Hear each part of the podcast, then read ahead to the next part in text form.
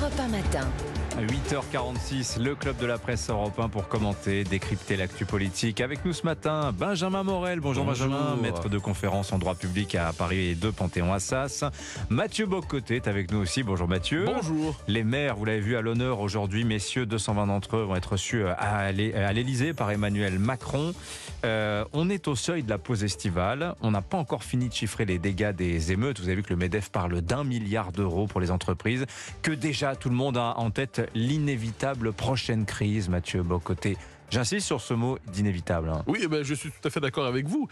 cette crise que bon, qu'on a vécue ces derniers jours, on la voyait venir depuis longtemps. On ne savait pas à quel moment elle euh, se déclencherait, mais elle était, euh, on vivait dans la, la hantise du retour de 2005 depuis plusieurs années. On savait que ça arriverait. On savait par ailleurs qu'il suffisait de regarder une carte, en fait, pour savoir que la prochaine fois, celle que nous avons vécue, serait beaucoup plus, euh, la, déflagration serait beaucoup plus puissante. Pour une raison simple, c'est qu'on pourrait dire à certains égards que l'ensemble des grandes villes françaises, Paris la première, sont aujourd'hui des villes assiégées, des villes assiégées, c'est-à-dire la mutation démographique française fait en sorte qu'aujourd'hui, euh, autour des grandes villes, on retrouve des conditions qui sont rassemblées pour que les bandes de voyous puissent désormais non plus se contenter de brûler leur propre ville, ce qui est quand même déjà quand même particulier, mais lancer des raids et des razzias sur les grandes villes avec un, esprit conquérant, une volonté d'occupation du territoire, une guerre de conquête dans l'esprit de ces voyous, évidemment. Et ce qui est terrible à travers cela, il vaut la peine de le dire chaque fois, c'est que les populations de ces banlieues qui respectent le droit, qui respectent les règles, sont prises en otage par cet ordre mi-voyou, mi-islamique, euh, le mélange du gangster et de l'imam radical. Il n'en demeure pas moins, il n'en demeure pas moins que les conditions sont rassemblées pour que dans six mois, ou dans six ans, ou dans cinq ans, la même chose arrive, mais en pire encore une fois, parce que tous les discours publics qui euh, nous disent d'un côté valeurs républicaines, autorité, euh, réaffirmation de l'autorité républicaine ou mhm. de la République, vous voyez tout ce discours, tout ce discours, puisqu'il ne prend pas au sérieux la question centrale de l'immigration, eh bien, ce discours passe à côté de l'essentiel. Vous pensez vraiment que c'est la question centrale de l'immigration? Je propose aux auditeurs de réécouter ce que disait Robert Ménard tout à l'heure. Il plaçait justement l'immigration euh, au centre, évidemment, du débat et il racontait cette anecdote absolument stupéfiante. Écoutons-le. Vous savez, on me dit, il y a tout un tas de gens qui sont en situation illégale et il faut les mettre dehors. Donc, ils sont l'objet d'une OQTF. Vous savez, une obligation de quitter le territoire. Le 7, euh, vendredi, vous savez ce que j'ai à faire vendredi? Un type qui fait l'objet d'une OQTF.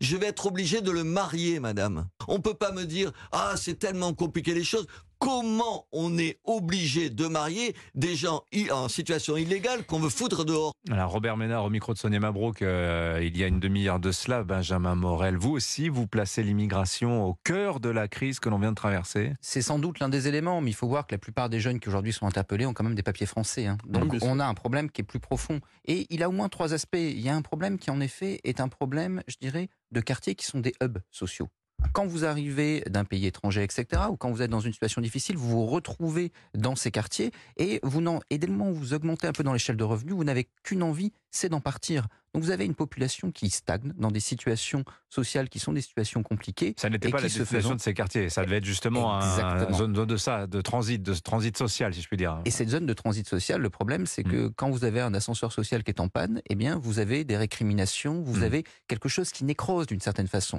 Donc là, il y a un premier sujet. Le deuxième sujet, c'est évidemment bah, une forme de, euh, je dirais, de d'incapacité de l'État à maintenir l'ordre, à la fois à travers une application des peines qui n'existe pas ou qu'en tout cas qui est très affaibli, et de l'autre côté à travers une délégation, c'est ce qu'on voit dans cette crise, du maintien de l'ordre public aux dealers et euh, à certains groupes. Si vous êtes dans cette perspective-là, bah, vous avez des quartiers qui en effet sont à l'abandon et qui, lorsque les dealers ont envie de lever quelque peu le chapeau, eh bien, se retrouvent être des zones non pas de non-droit, hmm. mais des zones qui deviennent des zones fondamentalement éruptives. Et ça, ça peut en effet nous réexposer à la figure dans quelques mois. Thibaut de Montbrial explique ce matin dans le Figaro quand même que euh, les, visiblement les trafiquants, non, du, les, les gens qui pilotent le trafic de drogue n'ont pas laissé euh, les émeutiers mettre la main sur les armes, et nombreuses dans les quartiers les armes de guerre. Hein, oui, bah, ça, ça c'est une chose assurément. Euh, juste un mot sur Pour la question sur l'immigration. Voilà, juste, un mot sur la question de l'immigration. Ce que dit Benjamin Morel, la plupart des émeutiers, c'est vrai, sont Bien évidemment, mais quand on parle justement d'un problème d'assimilation et d'intégration, qui s'étale sur une, deux, trois générations, sinon davantage, qu'est-ce que ça nous dit? Ça nous dit simplement qu'il y a une dissociation telle entre la nationalité française entendue au sens administratif et juridique, et de l'autre côté, la nation française entendue au sens sociologique, culturel, historique. Cette dissociation est telle qu'il y a aujourd'hui en France, et c'est tragique, une partie de la population qui participe formellement à la communauté politique française, mais qui s'y sent étrangère, et qui non seulement s'y sent étrangère, mais la rejette. Et non seulement la rejette, mais quelquefois, chez les plus jeunes, veut la dominer. Alors, il faut avoir cela à l'esprit. Euh, il y a une logique de ce point de vue communautariste, c'est le hmm. terme généralement utilisé, on pourrait en utiliser d'autres aussi. Euh, par ailleurs, sur les, euh, vous, évoquez les, les autres raisons, c'est une chose tout à fait fondamentale, vous évoquez la question des armes aussi.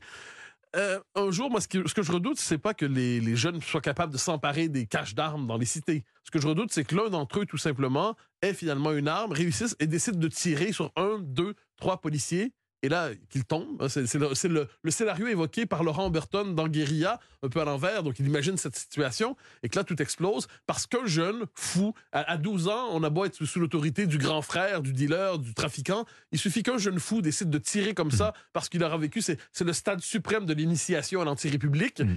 Eh ben, vous voyez, vous imaginez la suite. Alors, il y avait, il y avait cette promesse qui aurait dû paraître un peu dérisoire, Benjamin Morel, du président, qu'à l'issue des 100 jours qu'il avait décrété de manière informelle après l'adoption de la réforme des retraites, que le pays serait apaisé.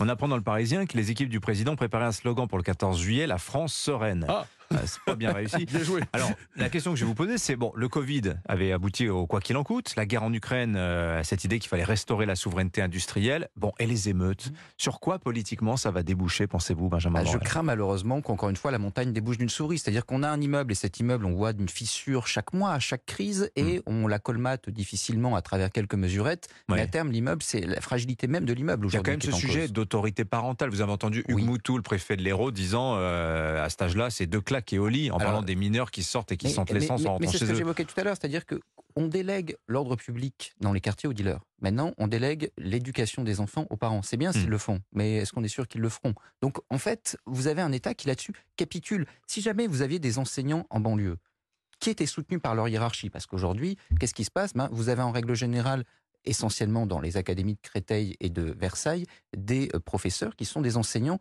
euh, vous savez, les contractuels euh, formés en trois jours à la rentrée. Bah, c'est beaucoup dans ces académies. Donc vous avez des gens mal formés à qui on demande d'assurer l'éducation des enfants. Ces gens-là, lorsqu'ils font preuve de quelques autorités, de quelque autorité, souvent ils ne sont pas soutenus par le ministère. mais on sent quand même monter très fort une demande d'ordre de, et de sécurité. Mais plutôt qu'abandonner ça sur les parents, et on n'a aucune garantie qu'ils le fassent, même s'ils devraient le faire, on ferait mieux de renforcer l'école d'un côté et puis ensuite d'appliquer les peines. je sens quand même deux lignes de force politique. Un, demande d'ordre et de sécurité, c'est assez clair, et cette idée euh, assez donnée, assez payée, quoi. Ah oui, vous avez tout à fait raison. C'est-à-dire euh, la destruction à répétition de quartiers, les incendies à répétition, par certains, et l'ensemble des Français, chaque fois, hmm. doit payer. Il y a quand même des limites à s'improviser, à improviser des plans Marshall à répétition pour chercher à acheter la paix sociale, comme on dit, quand en effet, pour l'immense majorité des Français qui sont déjà surtaxés, surimposés, c'est l'occasion de financer à nouveau la reconstruction de quartiers qui, demain ou après-demain, brûleront encore. C'est quand même pas un détail. Pour ce qui est de la question de, euh, oui, évidemment, l'autorité, mais l'autorité parentale, moi, on me permettra de différer un peu de, du point de vue de Benjamin sur cette question, Benjamin Morel.